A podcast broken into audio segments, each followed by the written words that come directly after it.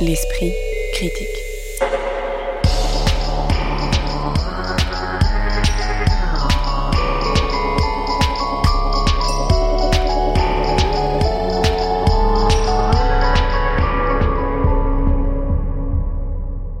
Mediapart.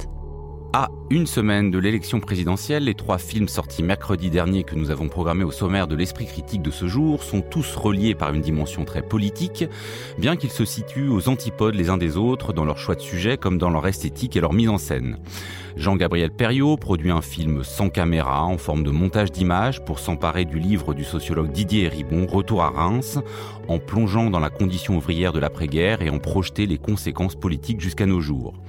Le cinéaste bolivien Quiro Rousseau signe avec le Grand Mouvement un film à la frontière du documentaire et du cinéma expérimental ouvert par une lutte de mineurs Wanuni montés à la capitale La Paz pour protester contre leur licenciement.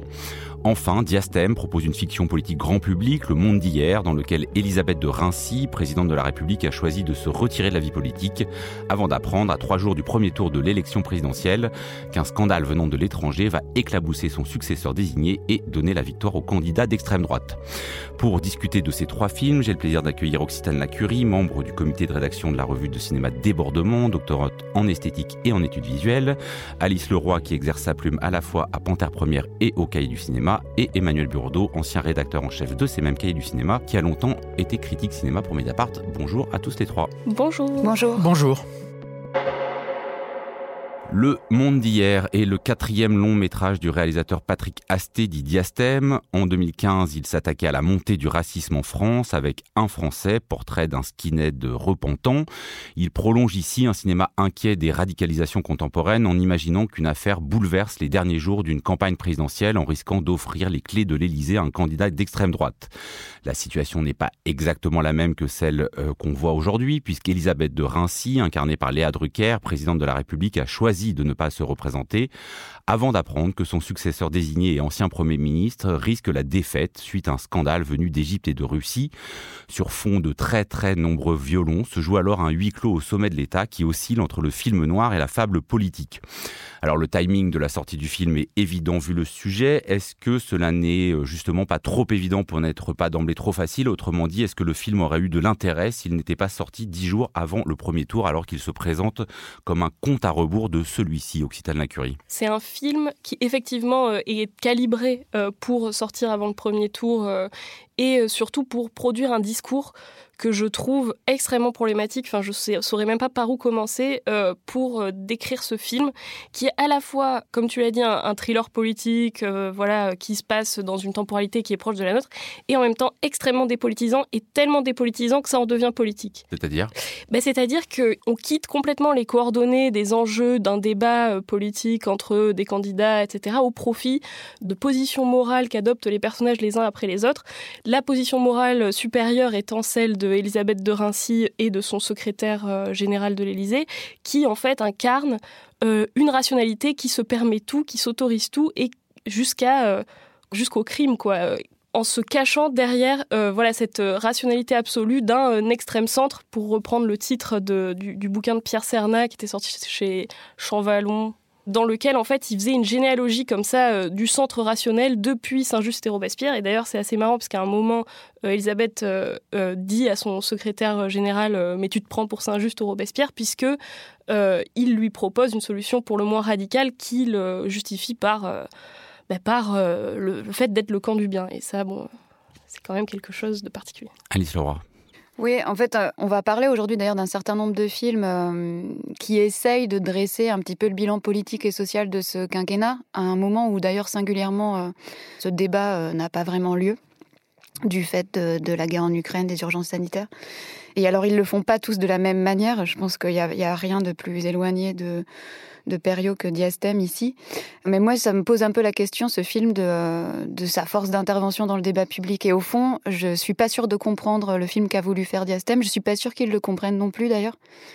Il s'agit de tout sauf d'un film sur la politique, ni même d'un film politique.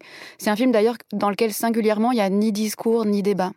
C'est un film de couloirs moquetés, de peignoirs de soie, de euh, petits secrets d'alcôve mais c'est un film dans lequel euh, le, la chose politique, euh, l'enjeu du débat public n'existe pas. Alors, il y a quand même, j'imagine, avec notamment euh, cette brochette de stars françaises, hein, je citais Léa Drucker, il y a aussi Jacques Weber, Benjamin Biolay ou Denis Podalides, l'idée de s'adresser à un grand public. Donc, euh, est-ce que, en tout cas, il y a une efficacité de ce thriller politique pour vous, Emmanuel Burdeau, avant qu'on rediscute sans doute de la manière de mettre en image ou justement de rater la mise en image de la politique? Ben, En fait, je ne crois pas du tout qu'il y ait une efficacité. Et pour anticiper, je pense que cette absence d'efficacité, elle tient euh, au défaut dans la mise en image. C'est-à-dire que le, film est assez étrange. Je pense que le spectateur, euh, disons lambda, moi, hier quand j'ai vu le film, passe son temps à se demander ce qu'il regarde. Parce que euh, il faudrait que le film réussisse à peu près deux ou trois choses en même temps qui sont très difficiles à réussir en même temps. D'une part, d'une part, n'importe quel spectateur français est curieux de savoir à quoi ressemble le bureau de l'Élysée, comment se parlent les collaborateurs. Donc il y a un niveau, on dirait, documentaire comme ça. Il faut que on apprenne des choses sur un monde qu'on ne connaît pas. Bon. Donc on est, on est curieux d'informations. Hein. La transparence existe, mais enfin, il y a toujours des choses qu'on ne connaît pas. Le deuxième niveau, il faut que des acteurs euh, puissent prêter leur corps à ça et euh, y trouver leur place, pas simplement pour fournir une information, mais pour inventer des rôles, des choses comme ça. Et puis il y a encore un troisième niveau, qui, est le niveau auquel ce film voudrait se situer tout de suite, qui est celui à proprement parler de la politique fiction, c'est-à-dire qu'un niveau qui serait ni d'information, ni simplement d'incarnation, mais d'hypothèses euh, fictionnelles ou politiques, qui là, on a commencé un peu le dire, sont extrêmement nombreuses et peu plausibles, d'autant plus qu'elles se, on est, on est dans un cadre temporel extrêmement resserré. Bon. Et en fait, on ne sait pas ce qu'on regarde. On sait pas. Il y a des moments où tout à coup il y a des envolées. Il y a un moment qu'on pourrait qualifier, je suppose, de shakespearien, où Denis Podalides a une, longue tirade sur les, on, pourrait dire la, thématique amour et pouvoir, mais le moment est un peu embarrassant et en même temps, tout à coup, le film prend un risque. Et on pense à deux choses quand on voit le film. On pense évidemment au film qu'avait fait Diastel il y a quelques années qui s'appelait Un Français, que moi j'ai revu pour l'occasion, qui est quand même plutôt très réussi, je trouve, en tout cas, qui gagne beaucoup en comparaison avec celui-ci, notamment parce que c'est un film qui, au, contraire de celui-là, se déroule sur de longues années et qui, en fait, filme de manière assez insensible le parcours d'un personnage qui commence comme une espèce de, brute euh, de service d'ordre de, de faction d'extrême droite et qui finit, disons, dans le travail associatif, et dont on voit l'évolution lente sans qu'elle passe par un discours, mais cette évolution, elle est traduite par la durée du film. Et on pense aussi à, une série qui était très importante pour la représentation de la vie politique, qui est le Baron Noir. Et dans le Baron Noir, ce qui permet de, je dirais, de traverser ces trois niveaux, c'est que le personnage va très vite, très très vite, et il se réinvente tout le temps. Donc il dépasse le niveau d'information politique pour être une sorte d'hypothèse fictionnelle au travail. Mais là, il faudrait que Léa Drucker soit à la fois crédible, comme, disons, euh, occupante de l'Élysée, et en même temps qu'elle apporte de la crédibilité à ce qui n'est dans la vie politique pour l'instant qu'une hypothèse, c'est-à-dire la présence d'une femme à la présidence de la République. Il faudrait qu'elle l'incarne d'une manière qui nous y fasse y croire. Et puis il faudrait en plus qu'elle soit confrontée à cette hypothèse, cette possibilité d'un crime, qui elle-même est encore à un niveau de fiction supérieur. Et le film n'a pas du tout les, épaules euh, pour, soit pour coordonner, soit pour trouver quelque chose qui traverserait tout ça. Il manque beaucoup, beaucoup de. de ouais, mais alors pour préciser, qu'est-ce qui manque? Parce qu'on pourrait dire que c'est effectivement, il y a quand même une opposition un peu euh, limite entre, en gros, euh, l'opposition entre la peur de l'extrême droite et le cynisme de celles et ceux qui prétendent y résister, mais en fait par tous les moyens. Il y a le côté un peu gloubi-boulga de toutes les affaires des 30 dernières années françaises, la maladie de Mitterrand, le suicide de François de Gros s'ouvre.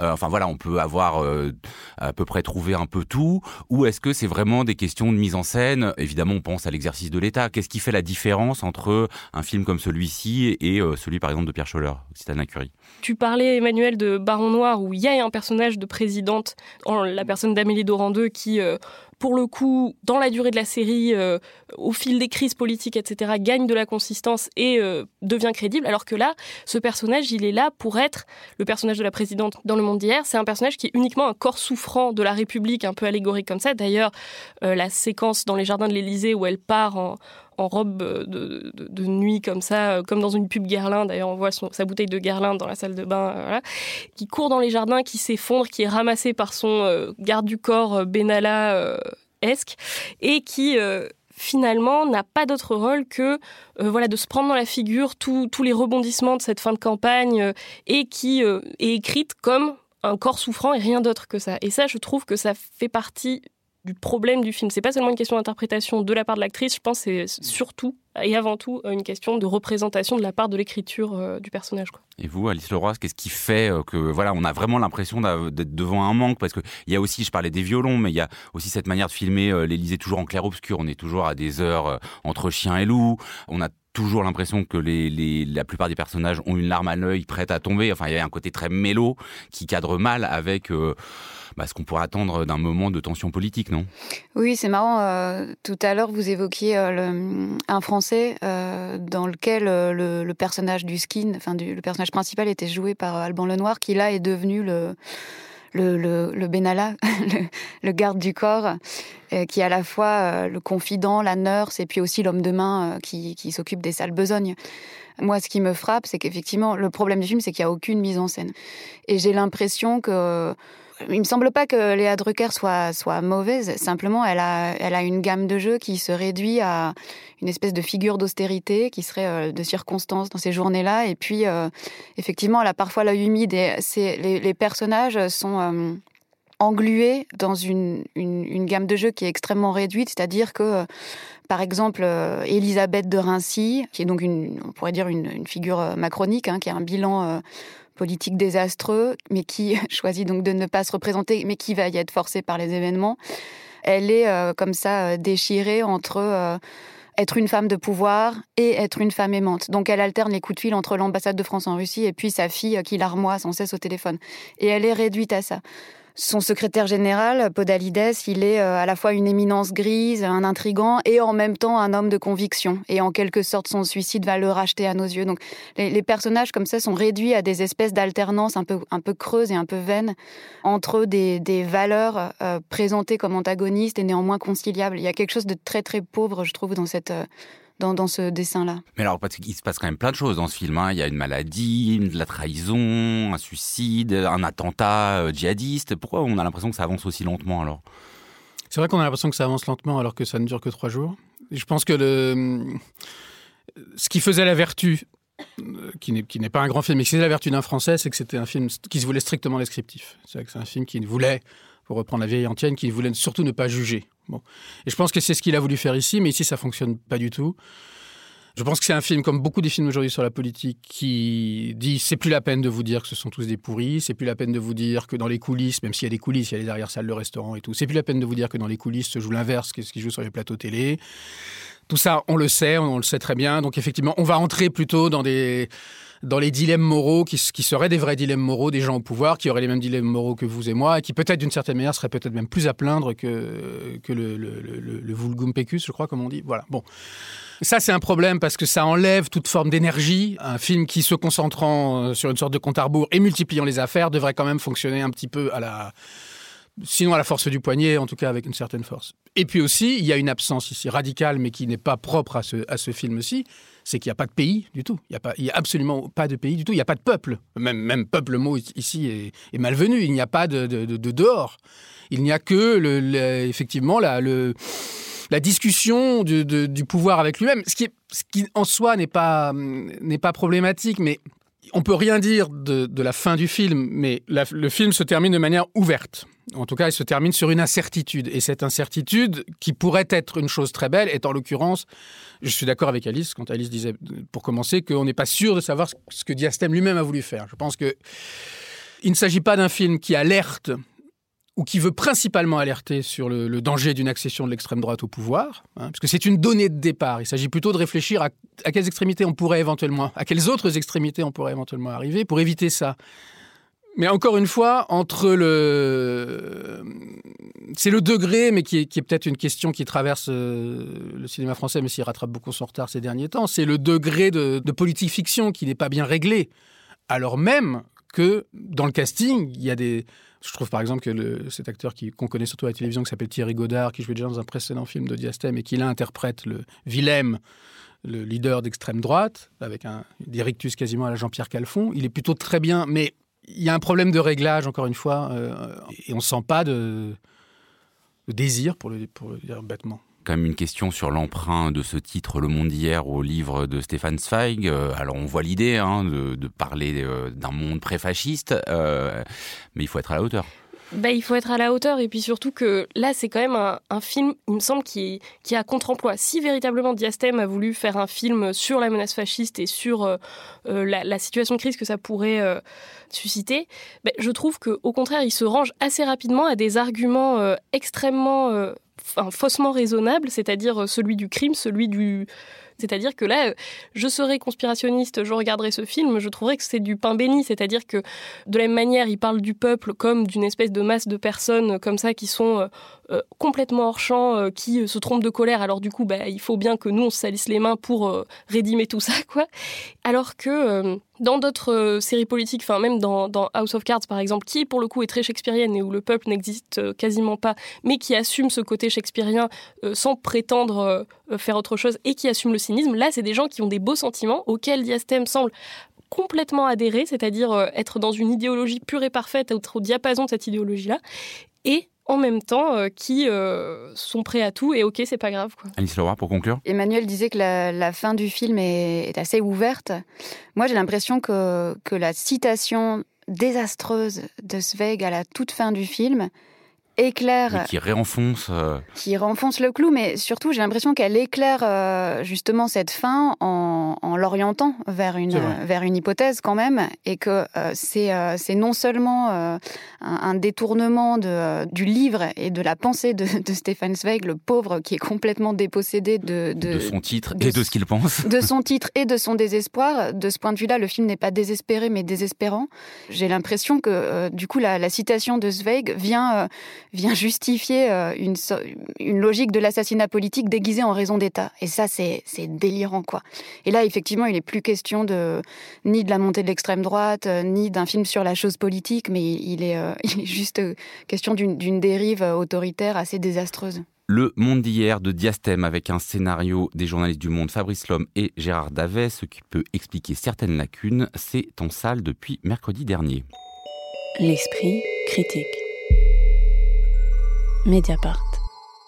Retour à Reims, fragment et l'adaptation par Jean-Gabriel Perriot du célèbre texte éponyme du sociologue Didier Héribon, initialement publié en 2009, dans lequel ce dernier raconte son expérience de transfuge de classe, son homosexualité, son départ du monde ouvrier dont il est issu, puis son retour dans son milieu familial passé de l'espérance communiste au racisme du Front National. Le film, présenté à la quinzaine des réalisateurs puis sur Arte, vient de sortir au cinéma à l'aube d'une élection où la question du vote populaire est au centre des débats. Jean Gabriel Perriot, auteur récent de Nos défaites, revient ici à un film de montage d'images, issu d'archives télévisées, mais aussi de fiction, comme il l'avait déjà fait pour revisiter l'histoire de la fraction armée rouge dans Une jeunesse allemande en 2015, ou celle de l'épuration des femmes à la libération dans Eut-elle été criminelle en 2006. Sur ce montage d'images se font entendre des fragments du texte de Didier Héribon, lu par Adèle Haenel. Retour à Reims euh, fait partie euh, des livres canoniques aujourd'hui de la sociologie française et son adaptation au cinéma constitue euh, sans doute une gageure. Qu'avez-vous pensé, Alice Leroy, des choix opérés par Jean-Gabriel Perriot? Bah, Peut-être d'abord hum, partir du sous-titre du film, Fragment, parce qu'effectivement, il s'agit d'une adaptation très fragmentaire du livre de Didier Héribon. On pourrait partir du premier montage que réalise Perriot, qui est d'abord pas un montage d'images, mais un montage d'extraits du livre, qui élude complètement euh, la figure euh, des Ribons. C'est-à-dire que c'est un film qui dit pas tellement je, mais qui dit plutôt nous. Nous, la classe ouvrière, euh, nous, les classes populaires. Et ce qui fait que le, texte des Ribons, le récit des Ribons, devient, par une sorte de glissement comme ça, prend une forme d'exemplarité et raconte toute une généalogie qui n'est pas seulement celle des parents et grands-parents de, de, la famille de Didier Ribon, mais qui est plus largement euh, une famille fictive, disons, euh, de, de, la classe ouvrière. Donc ça, ce serait un, premier euh, effet de, de montage qui peut surprendre. Moi, j'avais en tête j'avais vu le, la mise en scène d'Ostermeyer à partir du texte d'Heribon, et je me souvenais du début de la pièce avec un, un film un peu maladroit d'ailleurs dans lequel on voyait Didier Héribon dans un train retourner chez ses parents à Reims, et on avait exactement, d'ailleurs à peu près les mêmes plans qu'au début du film de Perriot avec ces petits pavillons euh, gris un peu ternes comme ça dans la banlieue de Reims. Et Ribon accomplissait ce retour aux, sources. Et ici, en fait, ben, dans les images de Perriot, euh, ce qui m'a frappé au début du film, c'est de voir qu'en fait, on n'identifie pas exactement ces espaces-là, ces maisonnettes, euh, puisque, au fond, ce qui manque ici, c'est non seulement le corps, mais la voix des Ribon. Hein. il a fait le choix de, de, recourir à une voix féminine et pas n'importe laquelle, puisqu'il s'agit d'Adèle Haenel, on pourra en reparler. Donc ça, c'est la première chose peut-être qu'on peut dire. Ensuite, on parlera du, montage, des images. Euh, et... Mais alors justement, non, mais pour rester sur ça, parce que c'est un peu une des questions centrales, le fait d'évacuer la parole plus personnelle, enfin le côté autobiographique, même si euh, les parents, les grands-parents de Didier Ribon sont présents, mais notamment bah, l'homosexualité qui pourtant a joué un grand rôle dans le fait que Didier Ribon quitte son milieu pour, pour Paris. Est-ce que ça manque vraiment en, en, désincarnant peut-être le, le, récit, ou est-ce que ça permet, parce qu'on pense forcément à une autre euh, transfuge de classe, Annie Ernaux, qui dans les années tente une autobiographie collective, est-ce que ça permet d'accéder à une autobiographie collective? J'ai l'impression que c'est ça que veut faire Jean-Gabriel Perriot, c'est-à-dire qu'il saisit du texte assez personnel de Didier Rébon pour un projet qui ressemble plus à celui d'Annie Ernaux. Oui, je pense que c'est de ça qu'il s'agit. Alors après, il faut quand même noter que c'est un film plutôt de commande. Enfin, c'est la, productrice qui a, qui a contacté Perriot et Adèle Haenel pour euh, faire ce trio-là entre Héribon, Perriot et Haenel euh, autour d'une adaptation de Retour à Reims, que je trouve assez intéressant de prendre acte comme ça qu'il existerait une constellation euh, de figures, euh, voilà, de transfuges de classe euh, qui tantôt écrivent des livres, tantôt font des films, etc. D'ailleurs, le début de la carrière de Perriot, durant laquelle il, il fait des films sur son homosexualité, etc., ressemble par certains aspects aux fragments qui ne sont pas dans le film Retour à Reims. Donc là aussi, il y a un, dialogue qui se crée entre l'œuvre de Perriot, qui lui vient de, de la même région ou peut-être une, en tout cas de la classe ouvrière, et ces choix-là qu'il opère pour effectivement euh, vider euh, cette affaire-là de la subjectivité au profit d'un film choral comme il l'a pu le faire avec une jeunesse allemande. Et ça, je trouve ça intéressant, c'est-à-dire qu'il ait réussi à, à convertir cet essai sociologique, ou en tout cas cette autobiographie raisonnée, on va dire, en une espèce d'opération de d'ethnographie au sein euh, de ses corpus d'archives euh, comme euh, il sait le faire pour, pour ses autres films. Et ça, j'ai trouvé ça intéressant, ce, trajet-là. Et ce rapport, parce qu'effectivement, on sent bien que le montage, il a d'abord été fait dans le texte de Didier Raymond, et ensuite que des images ont été mises dessus sur ce montage. Est-ce que ça, ça permet de faire autre chose que de l'image illustrative pour vous, Emmanuel Burdeau alors, je voudrais ajouter peut-être une, précision à ce qui était dit sur le choix de l'adaptation, qui est effectivement quelque chose de très singulier. Il se trouve que j'ai participé récemment à une discussion publique avec Jean-Gabriel Perriot, et il explique ce choix d'une manière que je trouve très belle, même si au fond, ne me convainc qu'à moitié. Ce qu'il a voulu faire avec Retour à Reims, en fait, c'est certes une autobiographie collective, mais lui, il insiste d'abord sur le fait qu'il a voulu garder principalement la mère, la mère de Didier Il a voulu faire, d'une certaine manière, le film de la mère, c'est de raconter ce que, ce, que, ce que, tu as dit en introduction, c'est de raconter cet itinéraire depuis euh, le vote communiste jusqu'au jusqu'au vote Front National. C'est ce qu'a voulu garder euh, Jean-Gabriel Perriot. Et pourquoi lui, qui est homosexuel et qui, et qui en fait une, une dimension de son travail, a-t-il décidé d'écarter cet aspect du livre qui est absolument central dans le livre, comme est central chez Héribon en général, la question de l'injure, etc. C'est par une sorte de paradoxe parce qu'il pensait que son film deviendrait moins personnel. Parce que s'il avait gardé cet aspect-là, il aurait dû, je reprends ses paroles, mettre la personne d'Héribon en avant. Et donc lui, d'une certaine manière, se serait trouvé parler à travers Héribon par procuration, ce qu'il ne voulait pas faire. Il a le sentiment d'avoir fait un film beaucoup plus personnel en le faisant de cette façon-là. Et il a le sentiment aussi, c'est le sien, et ça se discute, mais enfin, peu importe, je pense que ça ajoute à la clarté du film. Il a le sentiment qu'aujourd'hui, la question, disons, de la de l'homosexualité, des, la question intime et politique, pardon, de l'homosexualité est prise en charge par le cinéma et que donc, s'il y a une lacune à combler, elle n'est pas là, alors qu'en revanche, la représentation euh, de la, de la classe populaire, de l'histoire de la classe populaire, la classe ouvrière en France, en particulier euh, du côté des femmes, n'a pas été faite. Alors, ça ouvre quand même pour moi une petite question, peut-être pour répondre à, la deuxième remarque. C'est qu'il a voulu faire un film très personnel, mais qu'il l'est, je dirais, euh, à la troisième personne du singulier, puisque il a changé la voix, le, jeu des ribons, le jeu masculin en, un récit dit par Adèle Haenel. Mais enfin, lui estime que, faisant ça, il raconte son histoire, puisqu'il dit Moi, je viens pas d'une famille d'ouvriers, mais de travailleurs isolés. C'est mon histoire, et c'est mon histoire que je veux raconter à travers ça. Bon, cela étant, en effet, il y a ce désir d'une sorte d'autobiographie euh, collective. Et c'est là où effectivement apparaît la question de la mise en image. Moi, je trouve que le travail de, Jean-Gabriel Perriot, qui maintenant, ça fait quoi Presque 20 ans qu'il fait des films, depuis 200 000 fantômes, il fait beaucoup de choses, il est extrêmement actif. Il fait un travail euh, à partir d'archives qui est absolument remarquable. En plus, il explique très bien qu'il n'est pas question pour lui de gagner de l'argent là où, sans rémunérer, sans aller chercher les ayants droit. Donc c'est alors qu'aujourd'hui les archives sont d'une certaine façon, c'est un peu rapide à dire, en accès libre, lui fait un travail euh, extrêmement sérieux.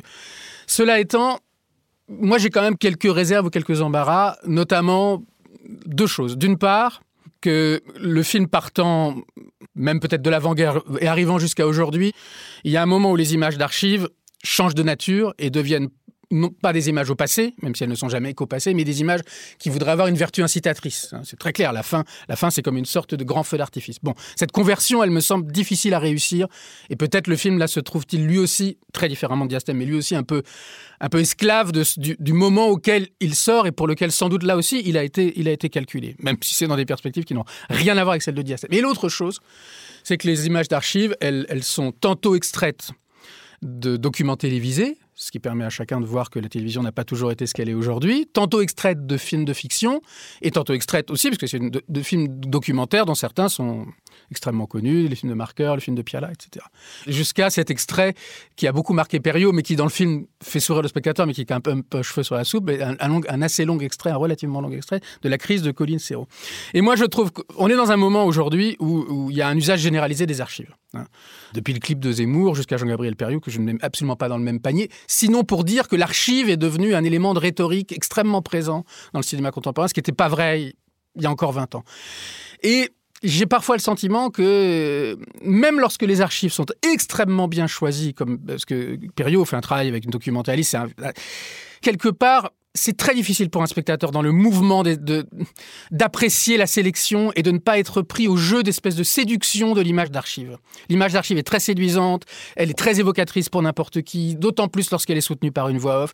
Et je trouve que quelque chose de la, de la précision ou de l'acuité de la matière se perd forcément dans cette séduction de l'archive. Et moi, je regrette un peu, j'aimerais parfois que le montage soit plus, plus coupé, plus syncopé et moins, avec moins de fluidité pour qu'on voit mieux ressortir le document comme, document comme document. Alice Leroy, sur cet usage de l'archive et quand même sur ce choix particulier de mélanger alors sans le dire, parce que c'est pas, alors ça, se sent, mais euh, voilà, vous avez sans doute des références. Il y a à la fois des extraits de films très connus, mais d'autres de fiction qu'on connaît pas. Ça pose quand même une question assez difficile, parce que des fois, on voit bien que la fiction, elle est là pour compenser des, des archives qui n'ont pas lieu. C'est vrai donc de la crise avec ce personnage du raciste, parce que sans doute il n'a pas trouvé à la télé vraiment à interviewer quelqu'un qui porterait une parole Front National.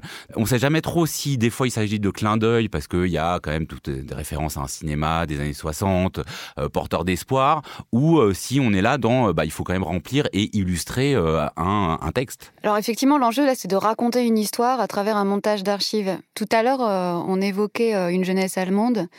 Et il me semble qu'une jeunesse allemande qui est construite à peu près sur le même principe, c'est-à-dire c'est aussi un montage dialectique et il y a aussi deux mouvements dans une jeunesse allemande. Il y a un premier mouvement dans lequel tous ces jeunes euh, gens fringants de la RAF euh, maîtrisent parfaitement et produisent Donc la fraction armée rouge. La fraction armée rouge, pardon, euh, produisent leurs propres images notamment parce qu'un certain nombre d'entre eux ont, ont, fait l'école de cinéma à Berlin.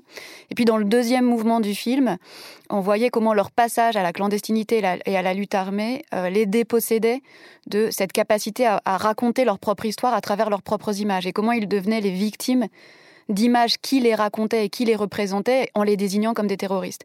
Ce mouvement dialectique, autant il était euh, éclairant et, convaincant dans, euh, dans une jeunesse allemande, Autant ici, je trouve que le, le mouvement euh, dialectique, enfin le montage dialectique du premier au deuxième mouvement, il a quelque chose d'un peu mécanique, d'assez rhétorique. Je suis d'accord qu'il y a ici toute une rhétorique de l'archive et qu'il y a, y a quelque chose d'assez d'assez séduisant et en même temps d'assez euh, perturbant dans le fait d'aller euh, convoquer des archives qui sont très disparates pour leur faire euh, raconter une histoire, en les arrachant complètement à leur contexte de, de, de, création et d'énonciation. Par exemple, moi, je trouve ça assez curieux de faire dialoguer le, le, très beau film de Piala, euh, L'amour existe, avec les, les, films des groupes Medvedkin, qui sont pas du tout des films réalisés dans le, dans le même contexte, qui ne font pas non plus euh, entendre les mêmes voix.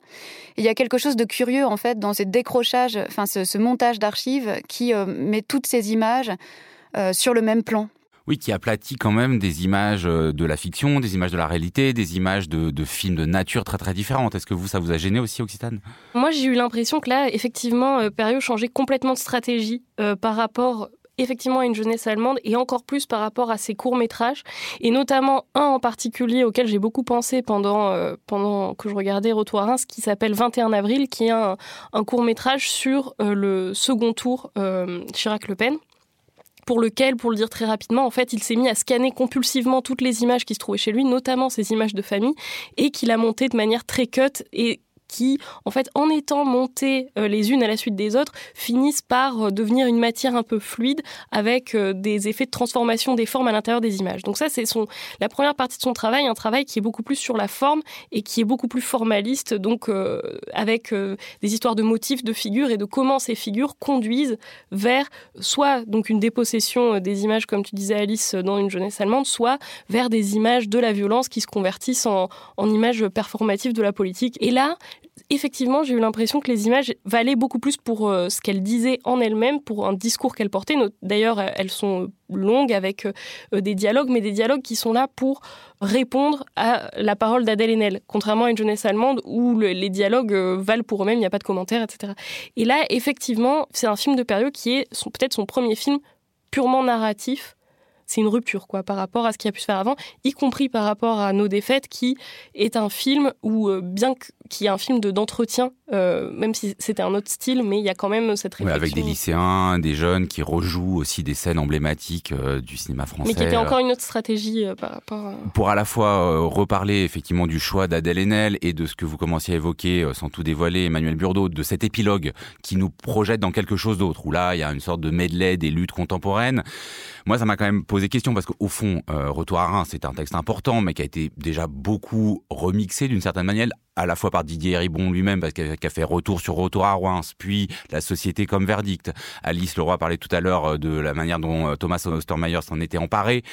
Et là, on sent à la fin la volonté de projeter les analyses justes hein, de Didier Ribon sur les trahisons de la gauche officielle, sur le désarroi de, de la classe ouvrière, de les projeter sur le présent au fond sur quelque chose qui finit par un truc un peu confus. Alors il y j'imagine, l'idée d'une intersectionnalité des luttes en mettant tout dans le même euh, plat, en mettant Adèle Haenel, donc qui emblématise les luttes contemporaines.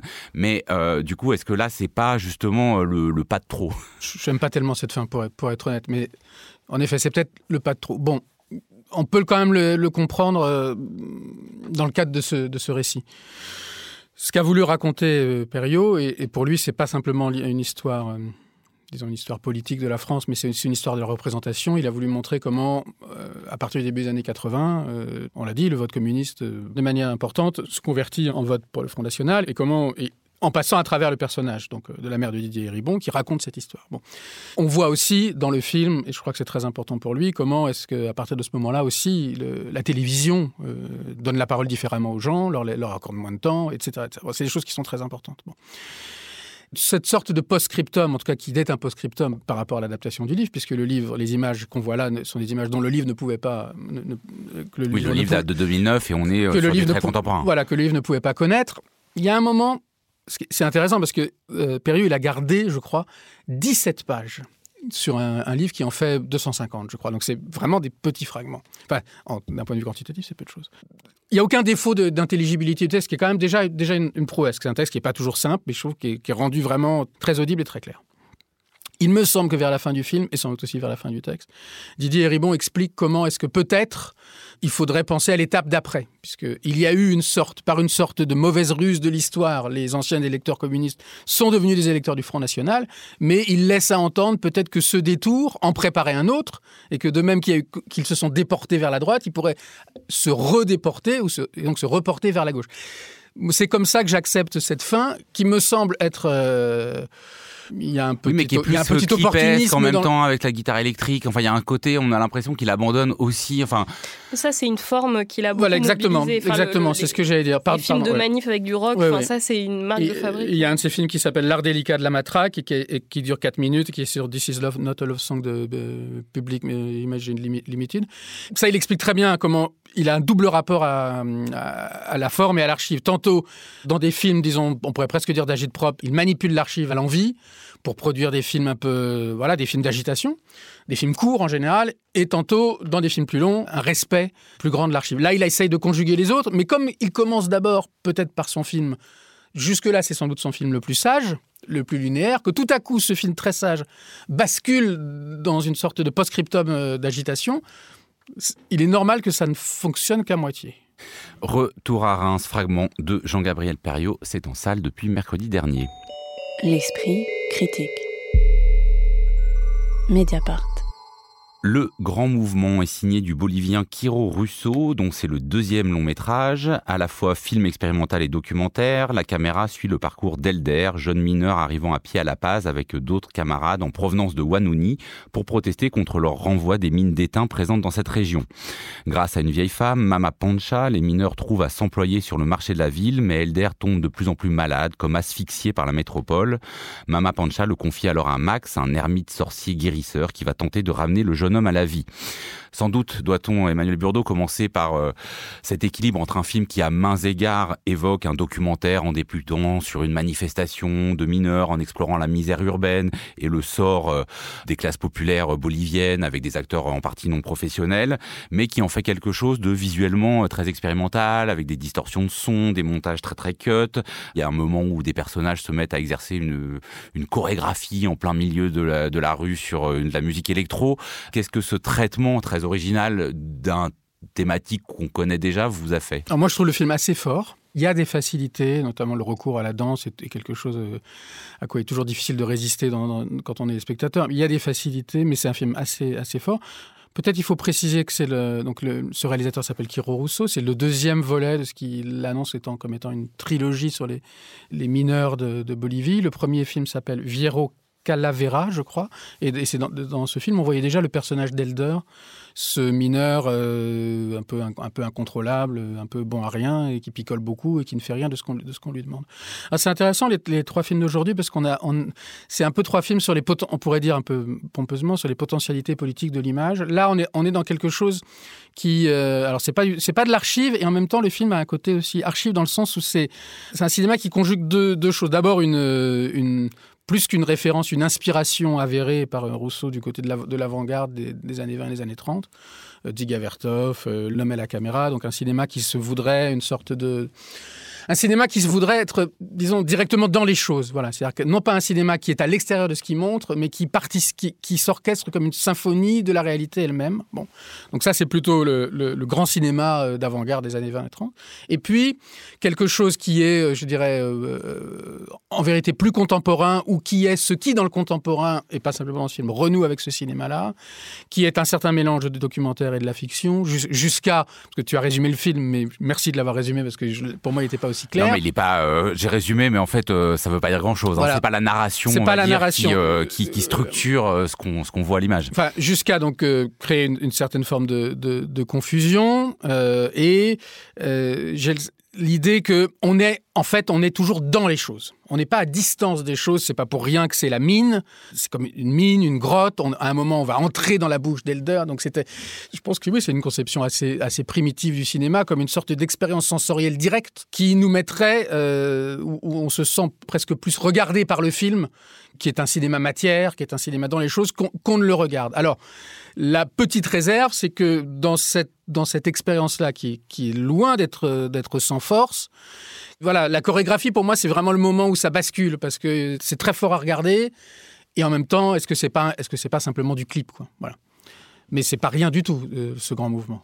Occitane je vais repartir à partir de cette, euh, cette euh, histoire de, de partie clipesque. Là aussi, un moment musical avec. Euh... Pour les gens qui l'auraient pas vu, hein, donc euh, beaucoup de scènes se passent dans le marché. Il y a beaucoup de scènes qui montrent le labeur, le transport des sacs, les chantiers de construction. Mmh. Et puis il y a un moment, bah, tous ces personnages qui se mettent à danser euh, au milieu de la rue voilà, sur de la musique très électro. voilà, sorti un peu de nulle part. De même qu'il y avait une scène de boîte de nuit au début. De même qu'il y avait une scène, scène de... au début du film précédent. Très électro, mais en même temps très marqué temporellement. D'ailleurs, dans le générique de fin, il y a le titre de la musique qui s'appelle 80s Maniac ou 80s je sais plus quoi, mais enfin c'est de la synthwave très assumée et qui crée cette rencontre au sein du film entre deux tendances, c'est-à-dire l'avant-garde formaliste russe pourquoi pas un peu Epsteinienne avec ce tempestaire qui provoque une tempête sur, euh, sur euh, la Paz à un moment donné. Et de l'autre côté, quelque chose très années 80, très Dario Argento avec euh, ce chien blanc qui court dans la nuit, avec euh, cette musique, avec euh, la ville filmée de nuit et euh, le fantastique, quoi, qui est très présent et qui euh, me semble très intéressant. Et c'est vrai que là, il y a une conjonction comme ça de plusieurs genres dans un film qui, contrairement au cinéma euh, des avant-gardes russes, n'est pas euh, dans une observation, enfin, fascinée de la modernité, de l'accélération, etc., mais plutôt quelque chose d'une critique de la postmodernité à partir de plusieurs tendances esthétiques comme ça qui se mélangent. Et, et ça, j'ai trouvé ça vraiment très fort, effectivement. Alice Leroy sur cet équilibre et euh, bah, ce qu'on entend euh, déjà dans ce que disent euh, Occitane et Emmanuel, c'est-à-dire qu'il y a voilà des, des, éléments très disparates. Est-ce que ça finit par par faire un, un, un objet cohérent ou est-ce que justement on passe un peu d'un moment à l'autre de manière bah, alors pas toujours clipesque mais quand même un petit peu trop cut? Ouais, cette dimension de, de clip, euh, elle est quand même présente un tout, enfin dans un moment très bref. Non, il me semble Oui, que oui. c'est vraiment un Ah détail oui. dans le dans le film.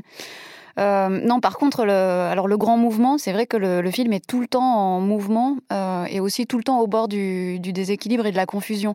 C'est pas un film dans lequel d'ailleurs on entre très facilement. Moi, j'ai mis un moment à comprendre euh, quels étaient les personnages qu'on allait suivre, comment ils, quelles relations ils entretenaient les uns avec les autres.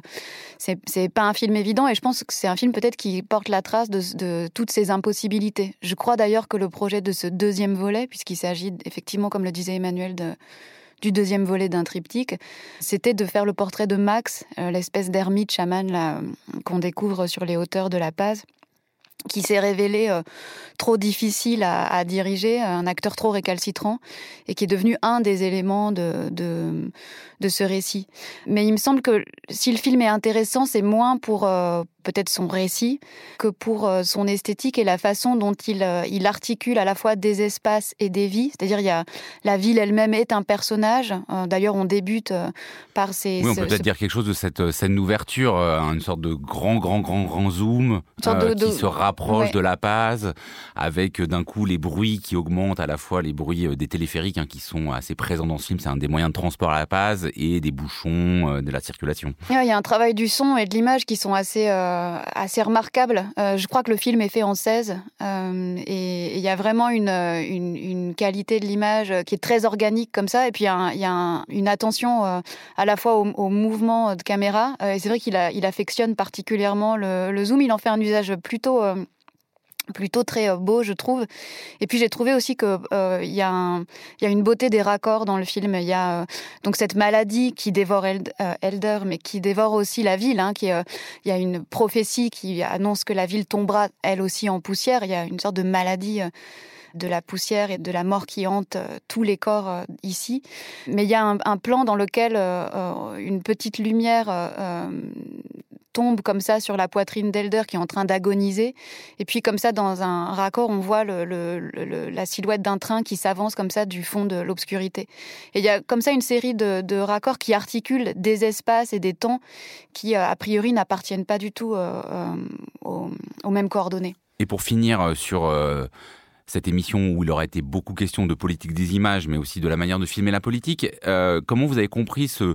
Parce que le, zoom euh, initial, il se finit sur des euh, affiches un peu lacérées d'élections, enfin justement des affiches électorales. On, part quand même sur une grève. Et en même temps, finalement, ces, luttes, elles deviennent un peu hors champ. Après, ce qui nous reste, c'est juste un combat de boxe à la télé que regardent les mineurs à moitié ivres dans ce marché central de la ville. Oui, je pense qu'il n'y a pas de.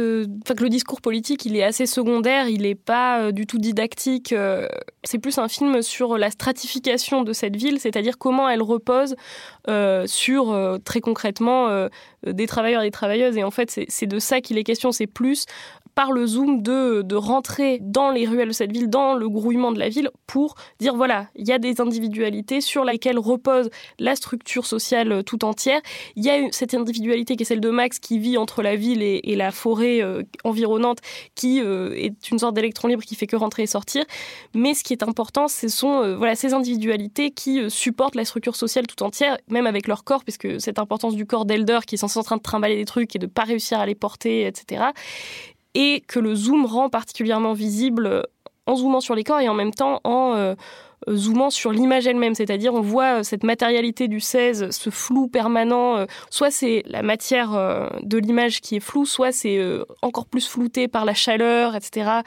Et tout ça crée comme un ensemble organique qui serait celui de la ville. Et je pense que c'est de ce côté-là qu'Hiro Rousseau a place, en tout cas sa politique des images, dans des questions de forme et des questions esthétiques très marquées. Emmanuel Euh, Je suis absolument d'accord. Non, je voudrais juste ajouter juste une chose. C'est vrai que le- je pense qu'on peut dire que le film essaie de ressusciter une espèce de grand matérialisme qui fait que le discours politique euh, comme, comme énonciation n'a pas tellement sa place.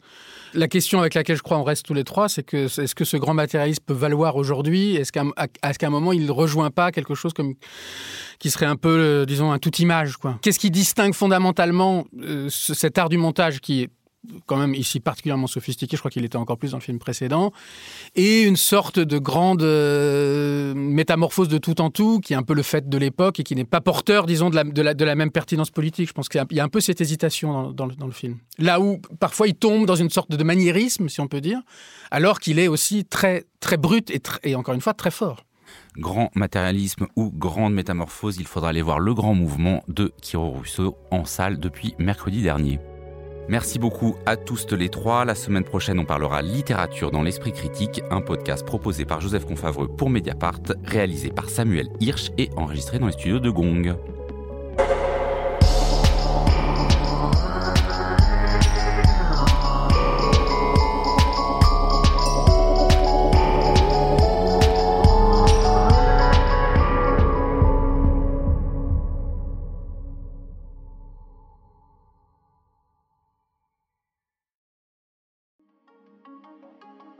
Pour ses 16 ans, Mediapart organise un festival au 104 à Paris. Venez rencontrer les équipes, poser vos questions, assister au débat et discuter du passé, du présent et du futur de notre journal 100% indépendant.